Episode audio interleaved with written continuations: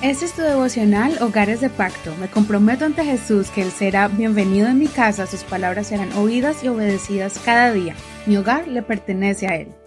Mayo 7. No juzgues antes de tiempo. Primera de Corintios, capítulo 4, verso 1.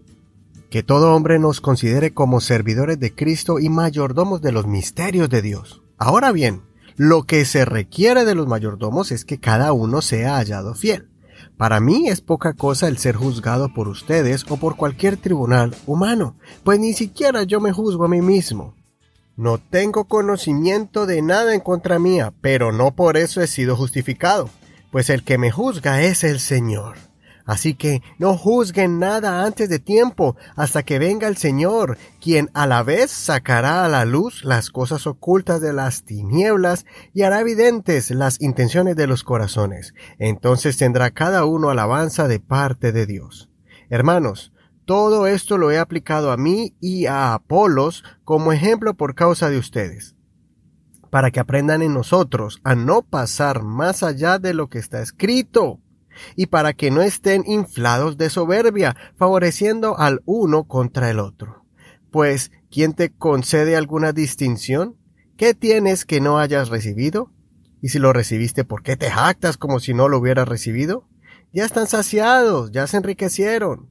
Sin nosotros llegaron a reinar. Ojalá reinaran para que nosotros reináramos también con ustedes porque considero que a nosotros los apóstoles Dios nos ha exhibido en último lugar, como a condenados a muerte, porque hemos llegado a ser espectáculo para el mundo, para los ángeles y para los hombres. Nosotros somos insensatos por causa de Cristo, ustedes son sensatos en Cristo. Nosotros somos débiles, ustedes fuertes, ustedes son distinguidos, pero nosotros despreciados. Hasta la hora presente sufrimos hambre y sed, nos falta ropa, andamos heridos de golpes y sin dónde morar nos fatigamos trabajando con nuestras propias manos. Cuando somos insultados, bendecimos. Cuando somos perseguidos, lo soportamos. Cuando somos difamados, procuramos ser amistosos. Hemos venido a ser hasta ahora como el desperdicio del mundo, el desecho de todos. No les escribo esto para avergonzarlos, sino para amonestarlos como a mis hijos amados, pues aunque tengan diez mil tutores en Cristo, no tienen muchos padres, porque en Cristo Jesús yo los engendré por medio del Evangelio. Por tanto los exhorto a que sean imitadores de mí. En esta parte de la carta, Pablo comienza a tratar un problema que estaremos viendo más adelante, y es que se estaban levantando personas que menospreciaban el trabajo y la autoridad de Pablo sobre la iglesia. Esa es una manera de traer división y conflictos, y a la vez para introducir falsas doctrinas y rebajar el nivel de consagración de la Iglesia, permitiendo hábitos pecaminosos. El apóstol nos enseña hoy la importancia de ser prudentes al juzgar. Pablo no teme el ser juzgado por humanos, aunque reconoce que no ha hecho nada malo para ser acusado. Él sabe que el único que lo puede juzgar es el Señor, cuando el Señor se manifiesta en alguna situación, Él aclara todo, saca a la luz lo bueno y lo malo. Lo mismo debemos hacer nosotros. Primero, a no tomar un juicio apresurado sobre alguien a quien no conocemos, especialmente cuando alguien se te acerca a hablar mal de alguien. Toma tu tiempo para evaluar la situación y analiza mucho.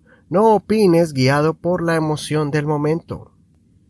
Segundo, no temas cuando seas tú el juzgado. Te acusarán de muchas cosas, pero recuerda que el Señor es el que es juez de tu vida, y cuando vas al juez justo para que mire tu causa, Él hará justicia a su tiempo. Sé paciente. Por último, miremos el consejo del apóstol a los romanos referente a este tema. Romanos 12 del 19 al 20. Amados, no se venguen ustedes mismos, sino dejen lugar a la ira de Dios, porque está escrito, mía es la venganza, yo pagaré, dice el Señor. Más bien si tu enemigo tiene hambre, dale de comer, y si tiene sed, dale de beber, pues haciendo esto carbones encendidos amontonarás sobre su cabeza. Consideremos, ¿alguna vez te has adelantado a juzgar algo y después reconoces que te equivocaste? ¿Te han criticado y levantado falsos testimonios anteriormente? ¿Cómo ha sido tu reacción? Soy tu amigo Eduardo Rodríguez. No olvides leer todo el capítulo y compartir este podcast. Que el Señor te dé mucha prudencia y te cubra con su justicia.